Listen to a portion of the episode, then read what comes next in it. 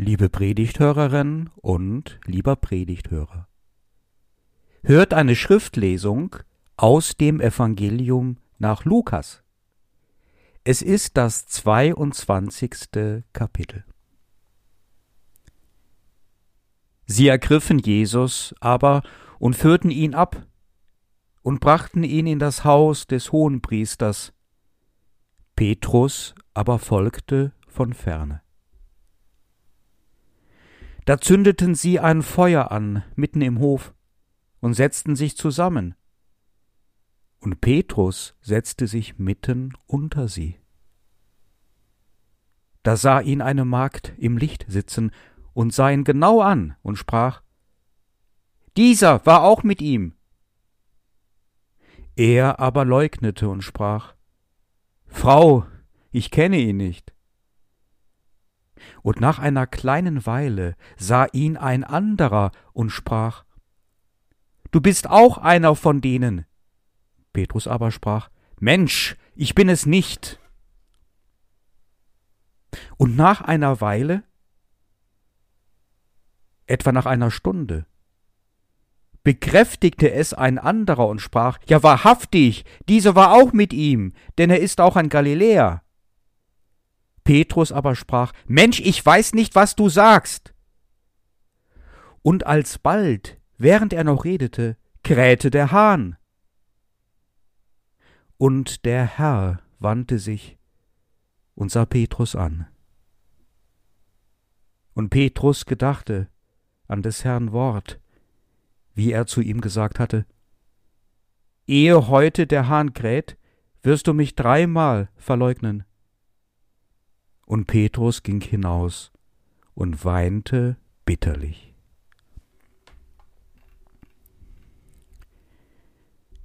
Das mag wohl ein ganz intensiver Moment gewesen sein, als beide Augenkontakt hatten. Die Szene da in einem Hinterhof am Feuer in der morgendlichen Kühle. Bisher spielte sich alles im Rücken von Jesus ab. Petrus ist ihm, dem gefangen genommenen Jesus, nachgeschlichen, obwohl Jesus das übrigens nicht wollte. Aber Petrus meinte, er müsse dies einfach tun, an Jesus dranbleiben. Er konnte gar nicht anders. Er wollte unbedingt wissen, wie das mit dem Jesus weiterging. Vielleicht weil er sich verantwortlich fühlte, so als der erste, herausragende Jünger. Dann aber auch, weil er womöglich Bericht erstatten wollte, den anderen, was Jesus zugestoßen sei und wie es ihm ginge. Aber es mag auch sein, dass die Anwesenheit von Petrus noch ganz woanders begründet war. In der Liebe dass er nicht loslassen konnte an seinem Jesus, weil er ihn, den nahen Freund und fernen Gott, so unendlich lieb gehabt hat. Jedenfalls sitzt er da im Rücken von Jesus und wärmt sich am Feuer die Schenkel. Ja, es ist kühl heute Morgen. Gute Frau. Ja, ihr Diener des Hohenpriesters, ihr tut ja auch nur eure Pflicht. Was den König der Juden habt ihr eingefangen, Donnerwetter. Das ist ja interessant. Aber jetzt wird das Gespräch gefährlich. Er fährt eine gefährliche Wendung. Nein, ich gehöre nicht zu dem. Also das wüsste ich ja wohl. Also, also wirklich nicht. Wenn ich es doch sage. Und dann dreht sich Jesus um. Damit hatte er gar nicht gerechnet, dass Jesus alles mit anhören kann und Jesus sieht in seine Augen. Was mögen die Augen von Jesus ausgedrückt haben? Enttäuschung oder Zorn oder Traurigkeit? Liebe?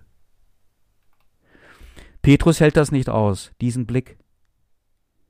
Er geht, er kommt jetzt weg denn da kommt er nicht mehr mit, da kann er, der ehrliche, sündige, schwache und starke Mann Simon nicht mehr mithalten.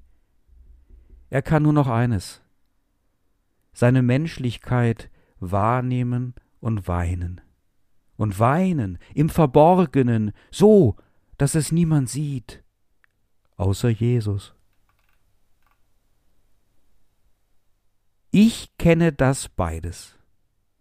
Bin schon eine ganze Weile hier in der Welt unterwegs, kenne es, verraten zu werden und selbst zu verraten. Dass jemand mir die Treue aufkündigt und dass ich selbst treulos werde.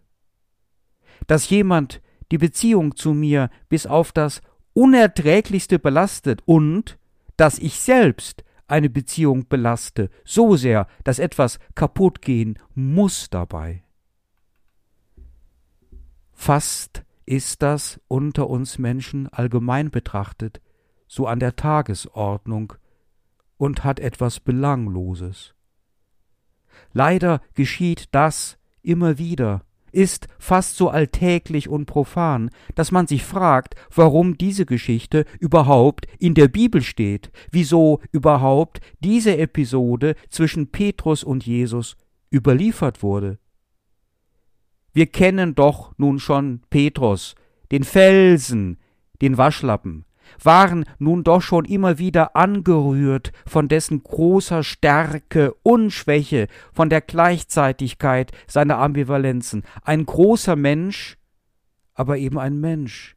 Und womöglich hat das dem Jesus so gut gefallen an Simon Petrus, dass der beides ist, tiefgläubig und bereit für seinen Glauben zu leben, und später auch zu sterben, noch grausamer als Jesus, und dabei ein Mensch blieb, mit dem man sich identifizieren kann, einer, der normal ist und sympathisch, bodenständig und eben einfach ein Mensch. Ich denke, dass man es noch aus einem ganz anderen Blickwinkel betrachten kann, was damals in dem Hinterhof des Hohenpriesters am nächtlichen Feuer geschah. Wenn Simon Petrus, der treue Freund, versagt, dann hilft nichts mehr, zumindest kein Mensch mehr. Ich kann mir die Augen von Jesus bei seinem Blick auf den scheiternden Petrus nicht anders vorstellen, als dass es ein Abschiedsblick war. Mein Freund, leb wohl. Wenn du mich verrätst, dann gibt es unter den Menschen keinen Rat mehr, keine Hilfe. Dann ist menschlich gesehen alles aus. Und Jesus schaut dann wohl auch noch ganz woanders hin. Wenn die Freundschaft zu Ende geht, wenn die Liebe erstirbt, dann bist du es jetzt, mein himmlischer Vater, der für mich sorgen muss. Oder ich bin verloren. Jesus, das kann man auch erkennen, wenn man sich die Szene im Garten ansieht, wie er in das Gebet versunken nach einem Ausweg sucht, überantwortet sich ganz und gar Gott, seinen himmlischen Vater. Er soll wollen. Er soll tun. Jesus möchte ihm ganz stille halten. Bei all dem, was sich Menschen gegenseitig so antun, gibt es eigentlich keine Wiedergutmachung.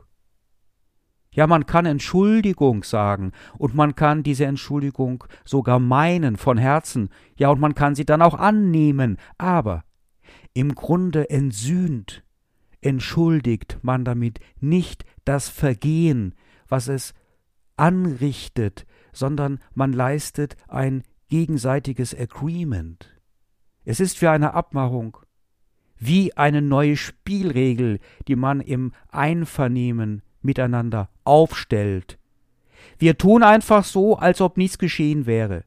Und wenn wir beide damit einverstanden sind, dann tun wir weiter so, als ob das funktionieren würde. Wir Menschen tun gerne so, als ob. Jetzt und hier beginnt der Kreuzesweg von Jesus. Der Weg, den er ohne Gott nicht gehen kann. Der Weg, der ein Weg von den Menschen ist, auch von ein jeder Zwischenmenschlichkeit. Als eine Frau, die am Rande steht, als er sein Kreuz trägt, sagt, sie würde um ihn weinen, weist er das zurück. Weine du um andere, nicht um mich. Menschen versagen. Und vieles, was an Menschen so stolz und auch so recht brauchbar daherkommt, ist wie ein Glanz von Lametta, nur äußerlich. Die Leidensgeschichte von Jesus markiert eine Welt ohne Gott.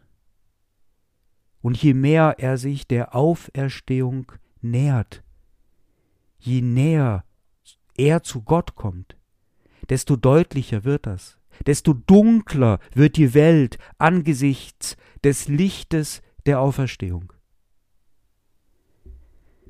Die ganze Szene ist aufgehoben und wie erlöst in dem Weinen von Simon Petrus.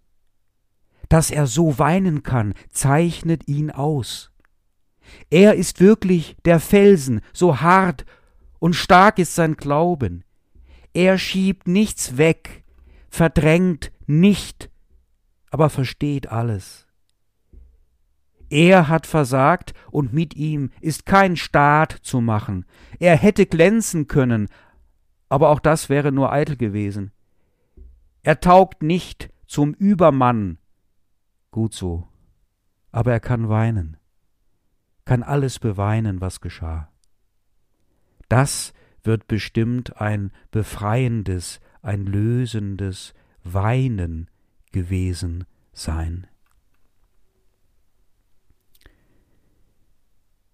Diese Bilder, die über den Bildschirm huschen, von dem Krieg in der Ukraine, wirken manchmal wie Gespenster. Da sind Staatsmänner in blauen, teuren Anzügen, die etwas von Einigkeit und Geschlossenheit faseln. Da verteilen Soldaten Windeln und Milch an Säuglinge, nachdem sie vorher deren Eltern erschossen haben. Da hofft man auf 100 Milliarden Euro als Waffe gegen den bösen Mann aus dem Osten. Da sehen Häuserfronten aus wie aus einem Horrorfilm.